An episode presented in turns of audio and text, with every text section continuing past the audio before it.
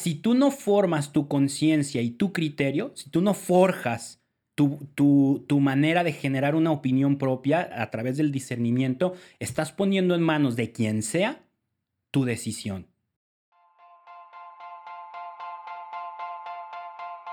Pregúntale a Manu, un podcast para resolver tus dudas.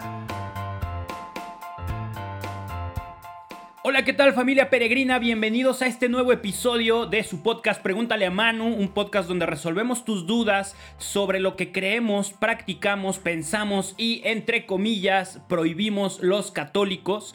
Eh, nos llueven varias preguntas de distintas temáticas, que si de doctrina, que si de catecismo, que si de prácticas, que si de sacramentos, que si de política, que de todo, de todo un poco llega. Entonces... Eh, pues tratamos de darle respuesta a todo esto. ¿Para qué? Para generar puentes entre la comunidad de creyentes y la comunidad de no creyentes, que haya un mejor entendimiento y así podamos llevarnos mejor, podamos entendernos más y podamos comprender por qué reacciona de una manera uno o por qué se comporta de una manera el otro sin caer en una intolerancia dañina y perjudicial para todos nosotros. De eso se trata este podcast. Y bueno, pues la pregunta de esta semana, la verdad, nadie me la hizo, nadie me dijo, oye Manu, ¿qué onda con esto? Pero es un tema que yo creo que, está en la cabeza de muchos, de muchos católicos, sobre todo hoy en día, eh, por el contexto en el que vivimos, por todas las circunstancias que nos rodean. Y entonces lo vi como muy importante eh, abordarlo. Vi muy importante abordar este tema en estos días porque se nos viene una, una realidad todavía eh, más nueva, una realidad nueva eh, en, cosa de nada, y tenemos que estar preparados, tenemos que, tener un ahí como, como, como, un paquete de información que nos ayude a tomar las decisiones correctas eh, sin desviarnos de, lo que nos corresponde, que es cuidar los principios básicos ¿no? cristianos pero también sin caer en, ni por un lado, no, caer en, los escrúpulos, en decir, no, todo está mal y, todo es un complot y todo es una conspiración, pero tampoco caer en la indiferencia de decir, ah, no importa, todo está bien, no pasa nada. No, el cristiano, el católico está obligado a hacer un proceso de discernimiento cuando va a tomar decisiones así de importantes y así de trascendentes. Entonces, creo que vale la pena dedicarle un ratito a reflexionar sobre esto. ¿Y de qué estoy hablando? ¿Cuál es el tema? Que digo que es importante para todos nosotros, las vacunas contra el COVID-19. Ya están a la vuelta de la esquina y hay mucha información en torno a ellas, hay mucho que pensar, mucho que se ha dicho, entonces necesitamos saber de qué se trata, necesitamos tener la mayor cantidad de datos posibles dentro de lo que cabe, porque pues no, no somos biólogos, químicos, médicos, no sé qué, qué tanto qué tanta preparación académica se necesita para estar ahí. O sea, sé que es muchísima, pero no, no sé exactamente en qué campo, pero no lo somos la mayoría de nosotros, entonces dentro de lo que cabe, de lo que podamos entender y comprender, pues vale la pena tener toda esa información. Así es que de eso vamos a hablar hoy. Y la pregunta que yo pongo en palabras de todos ustedes, que yo creo que la gran mayoría tiene en la cabeza, la articulo de esta manera. ¿Está mal usar las vacunas contra el COVID-19 por el tema de las células de bebés abortados. Es importante eh, porque a estas alturas, como ya les decía, estamos a nada de que las vacunas comiencen a llegar a nuestro alcance y no es un tema simple. Tan malo puede ser satanizar todo lo, como ya les decía, como puede ser caer en esa indiferencia absoluta de decir, ya no, no me importa de dónde vengan, yo me vacuno y listo. No, hay que saber de dónde vienen, hay que saber eh, por qué hay una, una discusión, por qué hay un debate moral ahí. Es bueno saberlo, conocerlo y discernirlo. Entonces, primero que nada, me gustaría aclarar que no es una sola vacuna eh, son varias las que, se están, las que se están trabajando para tratar el COVID-19. Hay fuentes que hablan de hasta 100 vacunas distintas que ahorita se están desarrollando, unas mucho más avanzadas que otras, eh, pero no es una sola. ¿Y por qué es importante aclarar esto? Porque luego hay gente que ya está diciendo, es que la vacuna es dañina por esto, es que la vacuna es mala por esto, es que la vacuna va a venir así, va a venir así, ¿Cuál? ¿Cuál vacuna? ¿De cuál estás hablando? No puedes decir la vacuna y tratar de abarcar todo. Son varias, son muchísimas, cada una con su proceso de investigación y entonces necesitamos decir, a ver, esta vacuna, ¿qué onda? ¿Esta vacuna de dónde viene? ¿Esta otra de dónde? ¿Esta otra de dónde? Para poder tener un panorama mucho más claro de lo que estamos hablando. Ahora, continuando con esto, eh, también es importante recalcar que la preocupación en torno a todo este asunto es una preocupación legítima, ¿sí? Eh, el hecho de que nos preocupe el aspecto moral y ético sobre estas vacunas es algo legítimo y es algo que la verdad yo aplaudo, que haya un gran sector de, la comunidad católica y cristiana que se esté preocupando por esto. ¿Por qué? Porque como ya les digo, es un tema con muchos matices, es un tema con muchos puntos a tratar que, que, la indiferencia no nos va a ayudar. La indiferencia nunca va a, hacernos bien en estos temas, como decir, no, pues a mí no me importa, no me importa cómo las hicieron, no me importa quién las hizo, no me importa, o sea, a mí con que me la den y yo ya esté seguro y tranquilo, me basta. No, o sea, esa es una mentalidad muy individualista que no hace match, no, no hace clic con, con, ser católicos. No, no se puede, no se puede ser así de individualista. Hay que preocuparnos por el bien mayor, que es el bien común, y entonces inmiscuirnos más en este tipo de asuntos. Y por eso aplaudo a todas las personas a las que sí les está preocupando el aspecto moral y ético de todo este tema. Ahora sí, el tema en cuestión sería este. ¿Es lícito recurrir a vacunas que en el proceso de su elaboración tienen alguna relación con el aborto? ¿Es lícito o no es lícito? Esa es la cuestión que tenemos que tratar el día de hoy para poder tomar una decisión lo más correcta posible.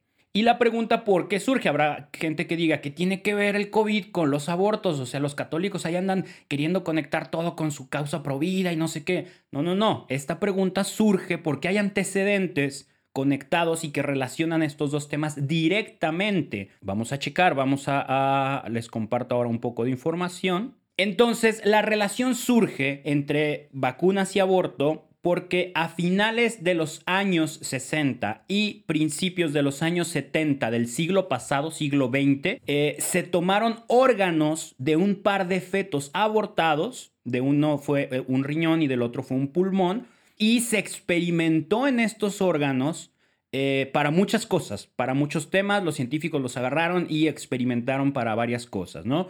Vale aclarar, ojo aquí, vale aclarar que estos fetos no fueron abortados con la intención de experimentar en ellos. No es que hayan dicho, a ver, necesitamos experimentar, consíguete dos señoras que quieran abortar a sus niños. No, no, no fue así. En ambos casos los abortos fueron provocados, tristemente, las, las mamás o, las familias, yo qué sé, eh, buscaron abortar por sus distintas razones muy ajenas a, los laboratorios y a las investigaciones. O sea, decidieron hacer, practicarse un aborto y punto. Y luego los, eh, las personas de los laboratorios en donde, en donde se guardaron los órganos de, estos fetos avisaron a los científicos, oigan, pues tenemos aquí unos, unos órganos por si les sirve. Y ya los científicos dijeron, ah, pues vamos a, a aprovecharlos. Si ya los tenemos, aprovechemos e investiguemos, ¿no?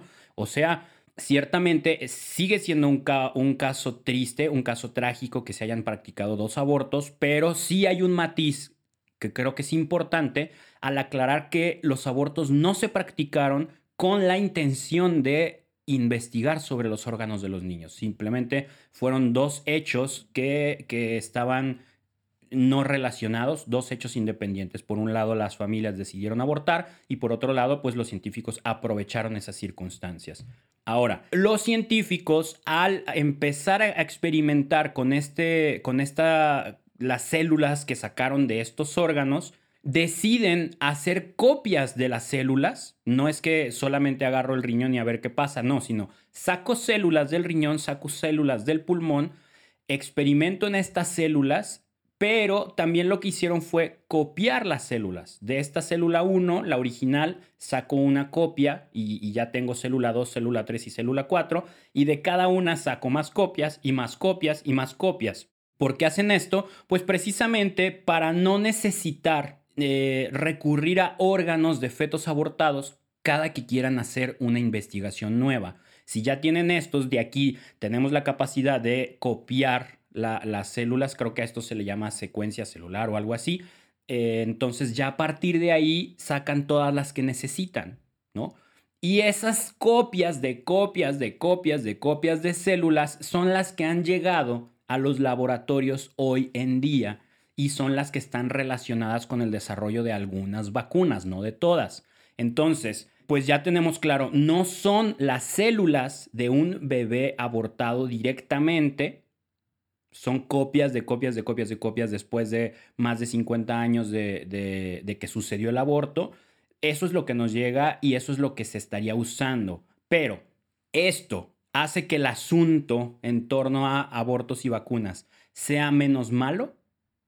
Es una pregunta muy, muy importante y para, para tristeza de muchos, para aclaración de, de todos, técnicamente sí, Técnicamente sí hace que esto sea un poco menos malo, pero no exime de todo el mal a este asunto. O sea, no es tan grave como si ahorita se practicara un aborto y lo sacaras ahorita directamente, pero tampoco limpia por completo como para decir, ah, entonces no hay problema porque los abortos fueron hace más de 50 años. Ni un extremo ni otro. Y, y no lo limpia del todo porque el aborto fue provocado, el aborto fue con intención. Entonces, experimentar con esos órganos se vuelve algo inmoral. Si estás utilizando, estás provocando, hay un, este, facilitando un proceso de quitarle la vida a alguien. Oh, no, no, no, no va. No hay margen como para decir, bueno, por aquí, por acá se valdría. No, en ese sentido, si el, si el aborto es provocado, no hay. El matiz que entra aquí es que si el aborto fue eh, circunstancial o no premeditado, ¿no? Un aborto accidental, un aborto espontáneo que la madre no lo quería, pierde al niño y después de perderlo los padres deciden donar el cuerpo de su hijo a la investigación, ahí no hay un conflicto moral. Es como cuando un adulto decide ser donante de órganos, muere, bueno, no hay problema, ¿no? O cuando los familiares dicen, adelante, pueden usar el cuerpo para investigación, no hay problema. Pero el conflicto está en que el aborto fue provocado. Pero bueno, lamentablemente ese no es el contexto en el que nos encontramos. Estamos hablando de dos abortos que sí fueron provocados y esto cambia las circunstancias para nuestra decisión. Entonces, antes de continuar, vale la pena recapitular hasta dónde vamos ahorita. Primero, no se están abortando niños actualmente para desarrollar las vacunas contra el COVID. Lo digo porque es algo que, he leído, que he escuchado de mucha gente que dice, es que no, no nos vacunemos porque estas vacunas están surgiendo de bebés abortados y, y, la industria del aborto y no sé qué. O sea, sí estoy en contra del aborto, sí estoy en contra de toda esta industria, pero también hay que ser honestos y sensatos con la información que recibimos y que compartimos. No se están abortando bebés para desarrollar estas vacunas. ¿No? Esto ya está claro. Ya dijimos que toda esta relación parte de dos abortos que hubo en los 60s y 70s. Y segundo punto que quiero recalcar ahorita antes de continuar es que no se le están poniendo células de bebés abortados a las vacunas. Esa es otra que he escuchado muchísimo que dicen, yo no me voy a vacunar porque la vacuna trae células de bebés. No, no es así, esto no funciona así, es una tontería. Lo, lo dejo en claro eh, lo que los laboratorios están haciendo o ya hicieron con algunas vacunas en desarrollo fue experimentar sobre las células de esos bebés abortados hace más de 50 años para desarrollar las vacunas. O sea, tengo la célula en el laboratorio y sobre esa célula experimento la vacuna. No es que, ah, en la vacuna voy a meter células de bebés y entonces voy a inyectar eso. No, no, no, no. O sea, no estamos acá en una película de James Bond en donde hay todo un plan maquiavélico de un científico loco. No está, no está padre, yo sé que no está padre que dentro del desarrollo de una vacuna se experimente en células de origen de, un aborto, pero tampoco es tan torcido como muchos quieren verlo o ya lo están corriendo por todo el mundo diciendo que, que así es. No, no hay que esparcir el miedo, no hay que esparcir la falsa información. Incluso tengo entendido que no todas las vacunas están utilizando la experimentación en este tipo de células. Eh, según lo que leí, tanto la de Pfizer como la de Moderna, que son las más adelantadas, utilizaron esta experimentación, pero solo para las pruebas. Ya después, en, el, en, el, en la producción de la vacuna, ya no necesitaron las células de, eh, de, origen de fetos abortados, pero aún así la utilizaron en las pruebas, ¿no? O sea, no están limpias del todo de la culpa, pero tampoco ya no las usaron en la producción, ¿vale? Vale tener, claro este, vale tener presente y claro ese dato. Entonces, hasta, con todo esto, hasta donde vemos ahorita, podemos decir que sí, el origen de la investigación es inmoral porque parte de estos dos abortos, pero necesitamos ver también lo que sigue, que es el tema ético. Y surge esta pregunta, ¿puedo yo como católico, como cristiano, puedo ponerme una vacuna que en su origen de investigación y producción está relacionada con un aborto, aunque sea de manera remota?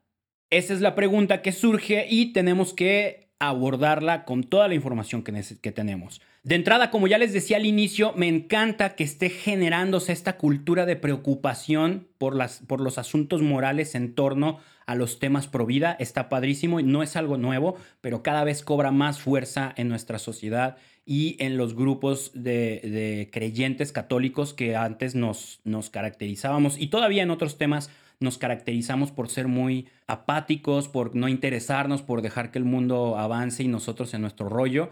Pero este tema de los asuntos pro vida nos ha hecho despertar, nos ha hecho unirnos, nos ha hecho unificar fuerzas y alzar la voz. Eso está buenísimo y dentro de esta preocupación ha surgido la cuestión moral de estas vacunas y está genial que estemos reflexionando sobre ello, ¿no? Y dentro de esta preocupación a los católicos nos corresponde, es una obligación que tenemos formar tanto nuestra conciencia como nuestro criterio. No podemos tomar decisiones así a la ligera y decir, ah, sí, yo, yo creo que está bien. ¿Por qué? Ah, pues porque lo dijeron en las noticias. O porque mi maestro me dijo que así. O porque el sacerdote dijo que por ahí nos tenemos que ir.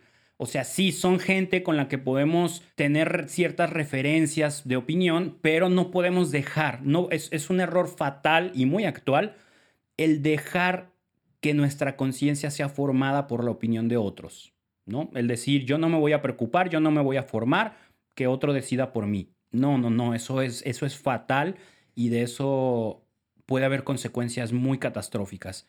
Entonces, estamos obligados a formar nuestra conciencia y nuestro criterio y para eso los creyentes tenemos las enseñanzas de la iglesia y su magisterio. Ahí hay una guía perfecta para aprender a formar esta conciencia y, y, generar un discernimiento muchísimo mejor de lo que nosotros con nuestras propias herramientas podríamos desarrollar.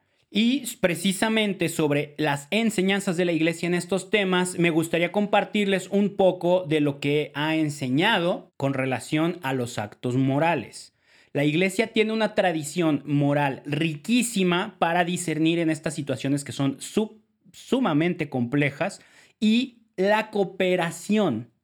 En esta enseñanza entra este asunto de la cooperación en ciertas cuestiones malas se divide en distintos tipos, los cuales van a determinar el grado de responsabilidad que cada quien tenga en los actos en cuestión. En este caso estamos hablando de abortos y desarrollo de vacunas a partir de células de abortos, ¿no? Eh, los dos tipos principales de cooperación con el mal son la cooperación formal y la cooperación material. Son los dos principales. Hay otros, pero estos dos, de ahí parte todo lo demás. Y el criterio para distinguir una de la otra es muy simple. La intención con que se hace. Así de fácil, la intención es lo que determina si nuestra cooperación con el mal es formal o es material. Si tú tienes la intención de unirte al mal que se está haciendo, estaríamos hablando de una cooperación formal y eso nunca es lícito. O sea, que tú digas, yo quiero participar eh, de alguna manera quiero aportar a que, los, a que las vacunas se desarrollen a través de células de fetos abortados. Yo quiero que eso suceda y voy a poner dinero y voy a aportar y voy a hacer campaña y yo qué sé. Entonces estarías aportando, eh, tu, tu cooperación con este mal sería formal. Un caso súper actual en relación con esto y que en lo personal creo que ha generado grandes problemas de juicio, de intención, es el apoyo a uno u otro de los ya ex candidatos a la presidencia de Estados Unidos. Digo ex candidatos porque ya se resolvió todo este asunto de la presidencia, las elecciones y demás, ¿no? Eh, en estas circunstancias, si tú apoyabas a un candidato que apoya el aborto y votabas por él porque apoya el aborto, entonces estarías participando de una cooperación formal con el mal. Ah, yo quiero que este candidato gane porque apoya el aborto y yo quiero que el aborto sea apoyado. Entonces estarías haciendo una cooperación formal con el mal del aborto. Pero si votabas por este mismo candidato, no porque estuviera a favor del aborto, porque tú estás en contra del aborto, pero dices, oye, pero es que sus políticas económicas son mil veces mejores o, sus políticas de migración son muchísimo mejores y, me convencen o, o no sé, cualquier otra razón, si tú votabas por esta persona por cualquier otra razón y en tu conciencia decías, pues sí, o sea, yo sé que está a favor del aborto, pero poniendo en balanza todo lo demás, creo que aún así pesa más lo, lo otro, todo lo bueno, voy a votar por él. Ah, entonces, por el simple hecho de que tú no estás a favor del aborto, ya no hay cooperación con el mal, cooperación formal. Ya se vuelve cooperación material, ya es otro asunto, ya se mide de otra manera. ¿Por qué? Porque no estás votando por él para que el aborto crezca. Estás votando por él para que se cuide a los inmigrantes, para que la economía mejore o, no sé qué tantas razones tendrás. Pero lamentablemente un mal ahí sumado, bueno, sería el aborto. Y viceversa, si votas por el otro para que el aborto disminuya, bueno, no voto por él porque sea racista o porque esté en contra de los migrantes. Voto por él porque está en contra del aborto. Entonces, tu cooperación con el mal referente al racismo o a la inmigración no es formal, es material porque no estás votando por él para que el país sea más racista, estás votando por él porque quieres que disminuya el aborto. En, en ambos casos hay una cooperación con el mal y en ambos casos puede ser formal o puede ser material. Depende de tu intención de por quién votes y de por qué lo hagas, ¿no? Yo decía que este tema eh, generaba grandes problemas de juicio de intención porque en las redes sociales abundaba, abundaban los comentarios de, de gente y tristemente católicos, la mayoría que yo leí, que decían que si tú apoyabas a uno, ya tú estabas cooperando directamente con, con, el mal que éste promovía, ¿no? Es que si no votas por tal, estás promoviendo el aborto. No, no quiere decir eso y mi intención no es esa, pero yo veo que los males del otro son peores no sé, o sea, vi muchísimos juicios, vi muchísimos señalamientos que van en contra de la enseñanza de la iglesia y tristemente los vi de parte de gente que son líderes de opinión católica, gente que tiene micrófono, que tiene, eh, que, tiene un, un lugar en el lugar público, que la gente los sigue, que la gente los toma como, como líderes de opinión y están yendo en contra de la enseñanza de la iglesia y eso es muy, muy dañino porque entonces fomentan que sus seguidores digan lo que enseña la iglesia no es tan importante como lo que dice esta persona a la que yo sigo o a la que yo admiro. Y eso es súper, súper dañino para la iglesia, para la unidad de la iglesia y para la fe de los menos preparados. Por eso les decía, si tú no formas tu conciencia y tu criterio, si tú no forjas tu, tu, tu, manera de generar una opinión propia a través del discernimiento, estás poniendo en manos de quien sea tu decisión. Y eso es una falta, es como, como en la parábola de los talentos de a mí me dio miedo, yo lo escondí y ahí está lo que me diste. No podemos tener miedo de generar, de formar nuestro criterio y formar nuestra conciencia.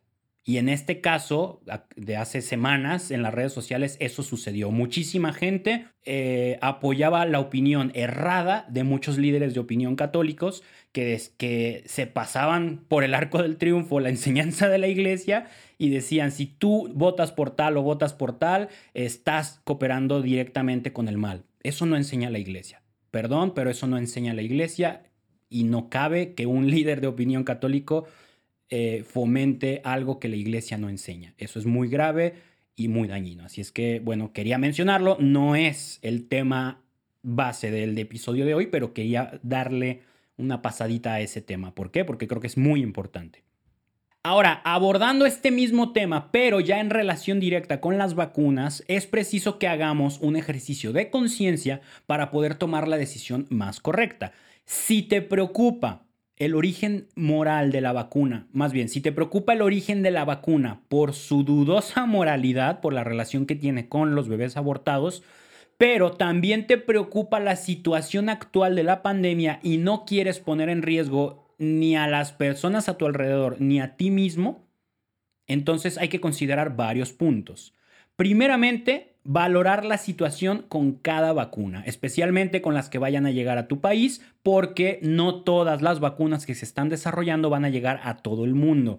Habrá países a los que llegue una, habrá países a los que llegue otra, habrá unos en los que puedas eh, lleguen dos o más, habrá otros en los que tristemente no lleguen. Entonces, según tu realidad, según tu contexto, hay que analizar de dónde parte esta vacuna, si, si, se utilizaron estas células de bebés o no en su desarrollo o en su producción, en las pruebas, todo eso hay que analizarlo en la medida de lo posible.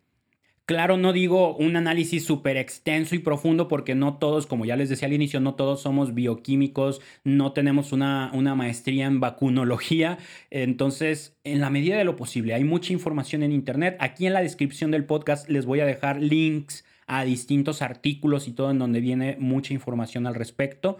Y, y, vale la pena darse una vuelta para tener mayor conocimiento de este tema que nos incumbe a todos. Entonces, partiendo del peor escenario, supongamos que la vacuna que llega a tu alcance sí tuvo algo que ver con las células de fetos abortados. Entonces, de entrada, si tú no estás a favor del aborto, ya podemos decir que no hay cooperación formal con el mal con el mal del aborto. ¿Por qué? Pues simplemente porque tú no estás a favor del aborto y no te vacunarías para promover un aborto o la investigación en células de niños abortados. No lo estás haciendo por eso. Te estás vacunando por una preocupación legítima por el bienestar de los demás y propio. Y eso es, eso es algo legítimo y moralmente aceptado.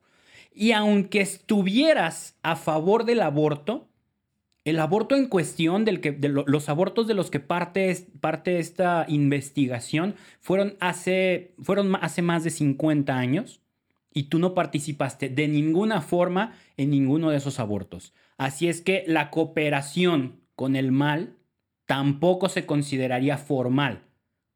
En todo caso sería una cooperación material y dentro de la cooperación material hay distintos grados también. Eh, existe cooperación material próxima, existe cooperación material inmediata, remota y otras tantas que más adelante iremos viendo un poquito a detalle. Estos grados, remota, próxima, inmediata, definen qué tan cerca o qué tanto contribuiste al hecho en cuestión, en este caso los abortos y la investigación con los, a partir de los abortos.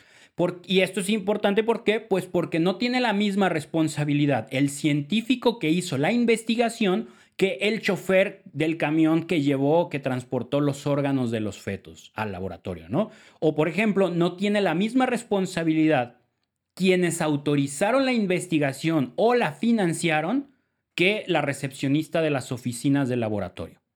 ¿Sí? Hay grados de participación y por ende hay grados de responsabilidad. Si después de todo esto todavía tenemos algunas dudas y no sabemos ni por dónde comenzar este proceso de discernimiento de me vacuno, no me vacuno, es bueno, es malo, es moral, es inmoral, es lícito, no es lícito. Ah, la iglesia en su gigantesca sabiduría, a través de la Congregación para la Doctrina de la Fe, acaba de publicar hace unas semanas una nota dando orientación moral sobre este asunto de las vacunas. Les comparto algunos fragmentos.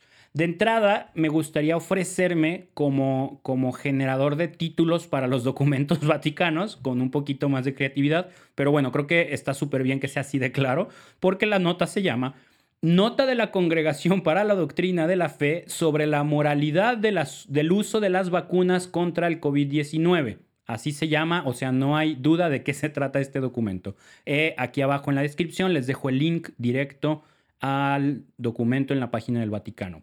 Primero, aclara que ya se ha tocado este tema anteriormente porque estas vacunas, las del COVID, no son las primeras que surgen de investigaciones hechas con estas células. La de la rubiola, la de hepatitis A y C y algunas otras que, que ahorita no recuerdo, eh, fueron desarrolladas a partir de este tipo de investigaciones. ¿no? no es la primera vez que surge este debate.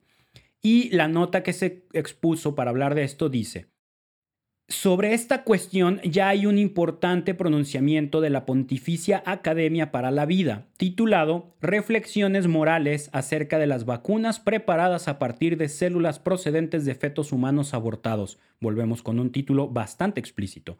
Esta nota salió en el, el 5 de junio del 2005.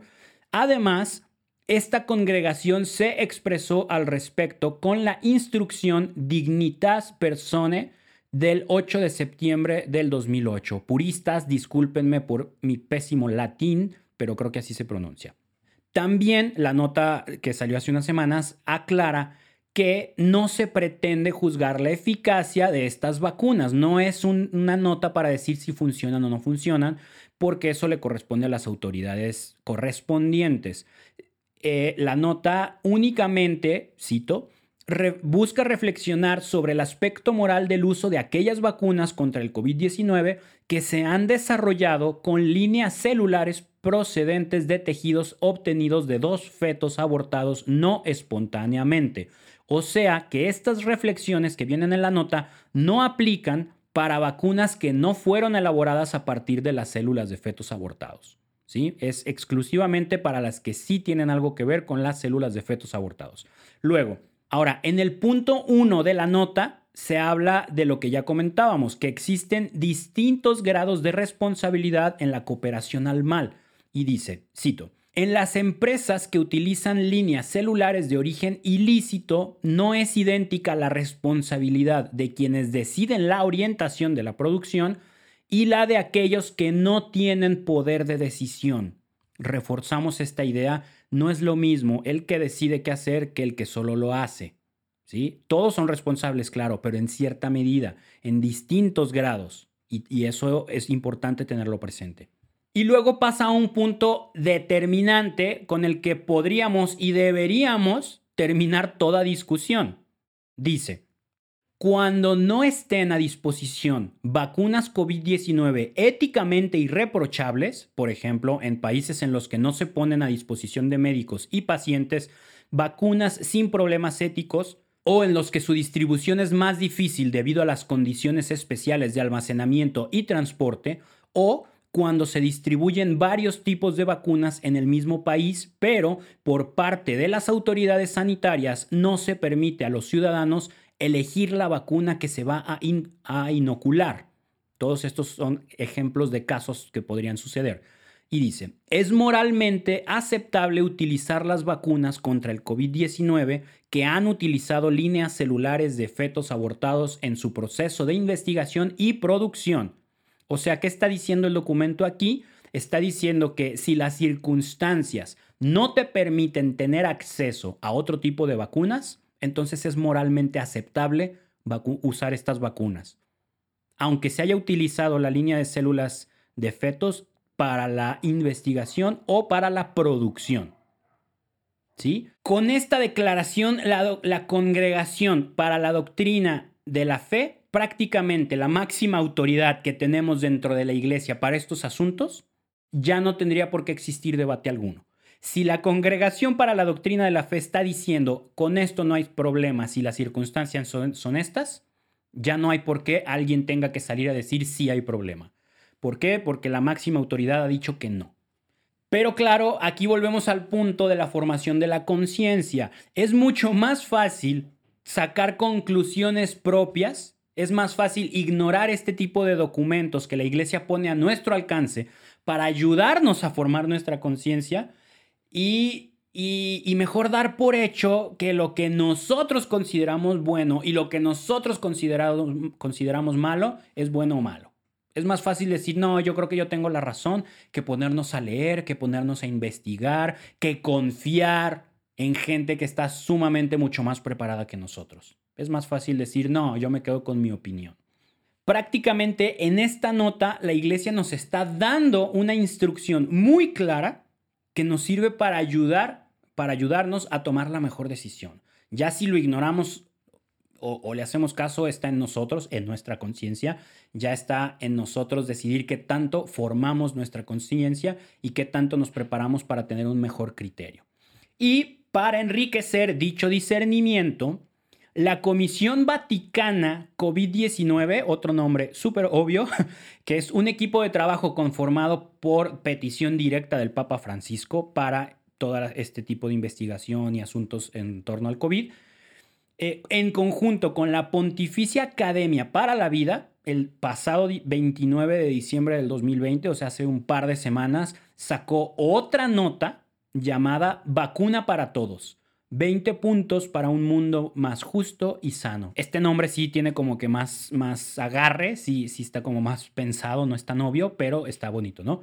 Y en esta segunda nota se abordan varios temas relacionados con la vacuna para el COVID-19, entre ellos asuntos de distribución, de patentes, de accesibilidad y de nuevo la moralidad en torno a las vacunas. Voy a retomar brevemente tres puntos quien está en video vio que no pude hacer tres con el dedo.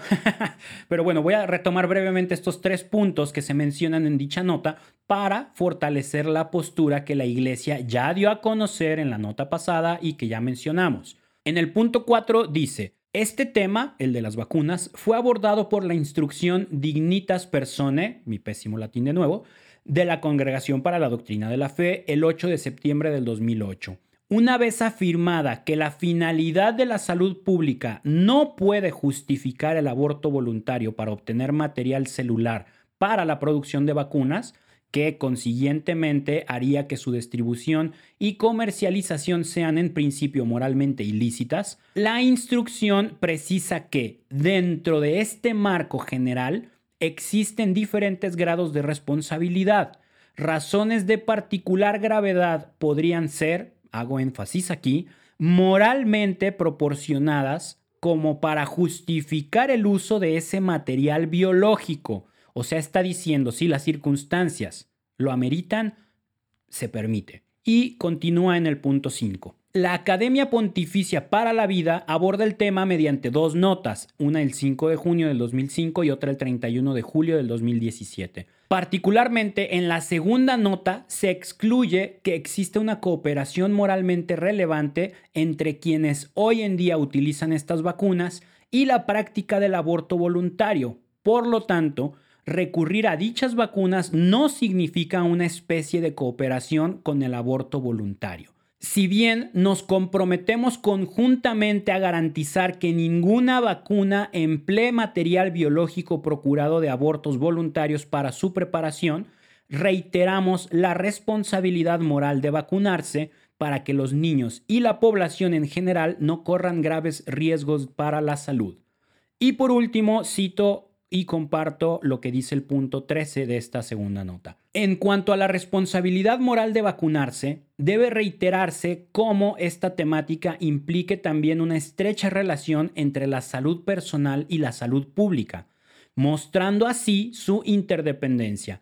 A la luz de este vínculo, creemos importante que se tome una decisión responsable, puesto que el rechazo de la vacuna puede también constituir un riesgo para los otros. Eso es válido inclusive cuando en ausencia de una alternativa, la motivación para el rechazo fuese la de evitar beneficiarse de los resultados de un aborto voluntario. De hecho, en casos como este, como aclara la Congregación para la Doctrina de la Fe, se puede considerar que en determinadas condiciones sea moralmente aceptable utilizar las vacunas anti-COVID-19 que hayan usado linajes celulares provenientes de fetos abortados en su proceso de investigación y producción. Se trata aquí, ojo con esto, de una cooperación material pasiva y no formal, ya que es indirecta y remota, dada la intención que subyace a la elección, la contingencia con respecto al hecho imputado y las circunstancias en las que nos encontramos hoy en día.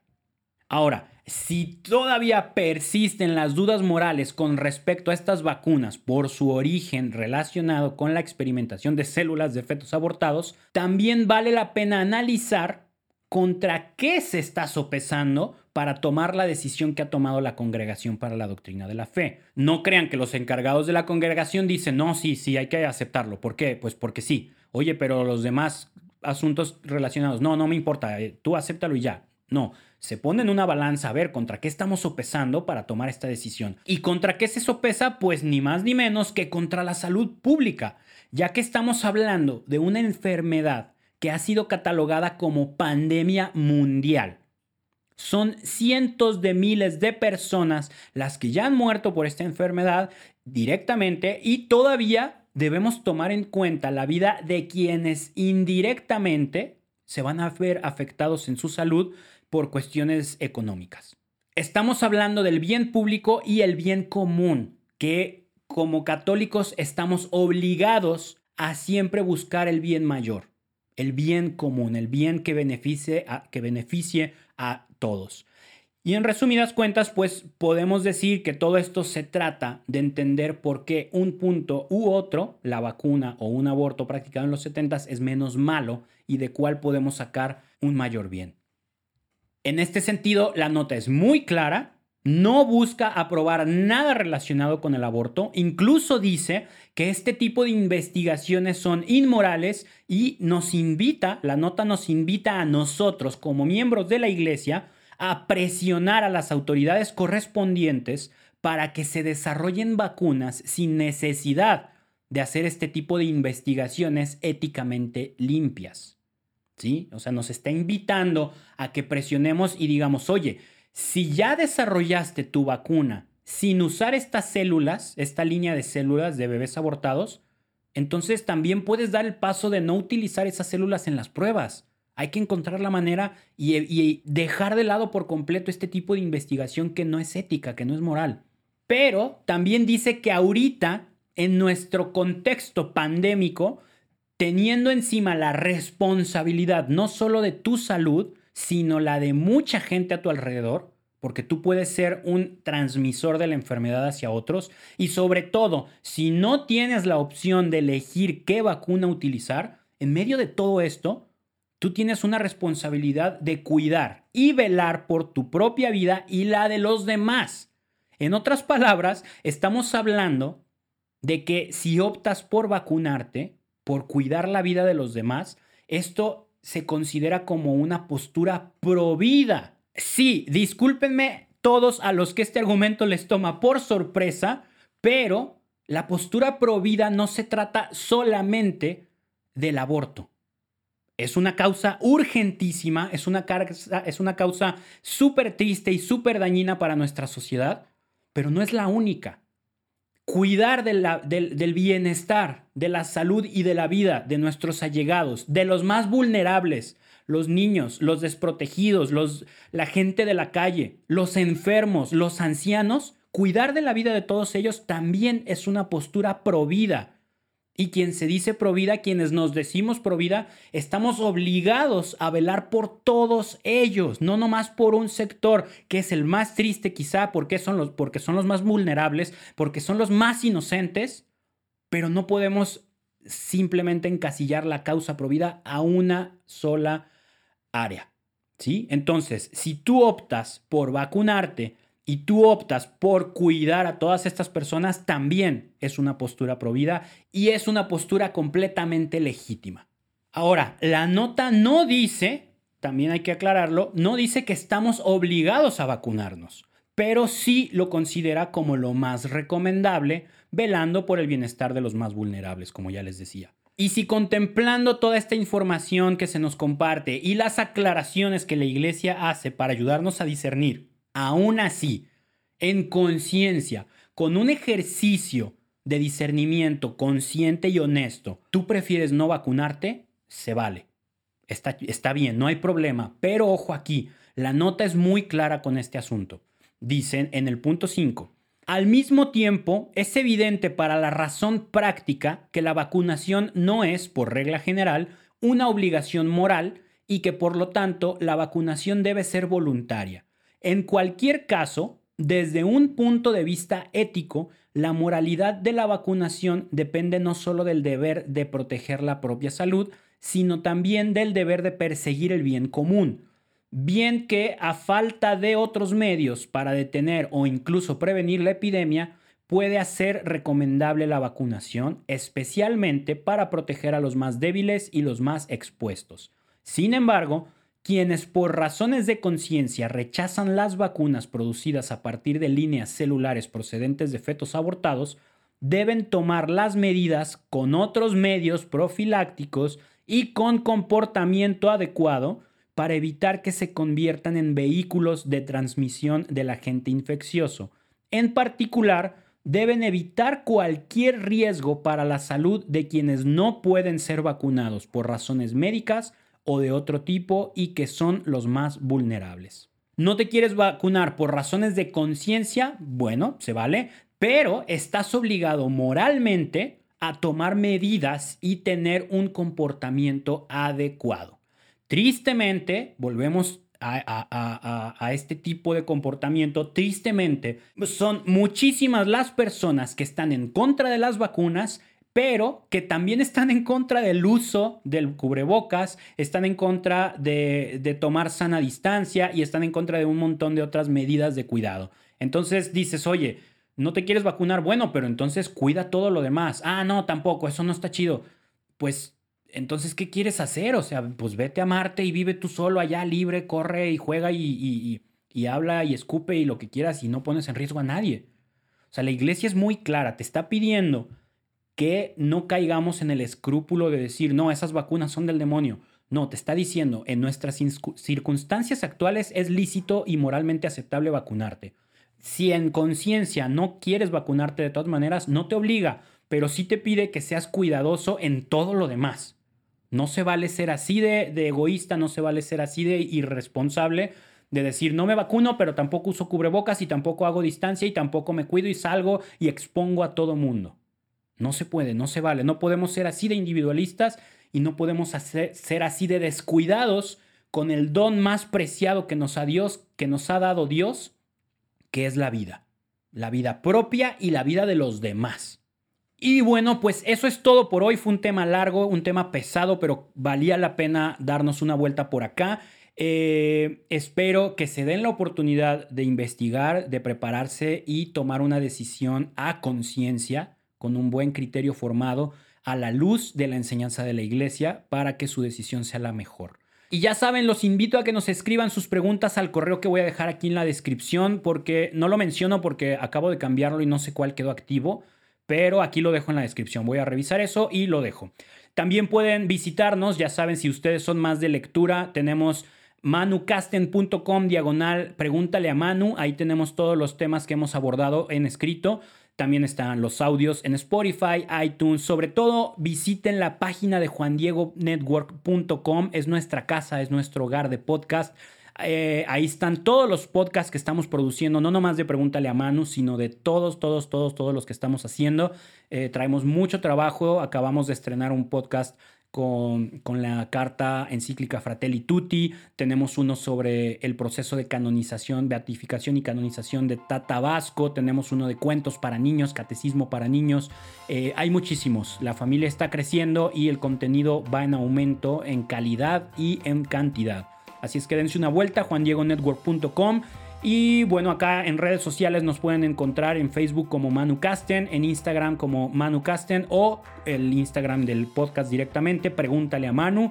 Háganos llegar sus preguntas, estamos encantados de responderlas y estar conociendo mucho más nuestra fe y la opinión de todo lo que, lo que hacemos, creemos, practicamos y, entre comillas, prohibimos los católicos. Seas creyente o no seas creyente, eres bienvenido a este espacio, a esta comunidad de preguntones. Así es que, pues muchísimas gracias. Nos encomendamos a sus oraciones y tengan por seguro que ustedes estarán en las nuestras. Muchísimas gracias, yo soy Manu Casten y que Dios los bendiga.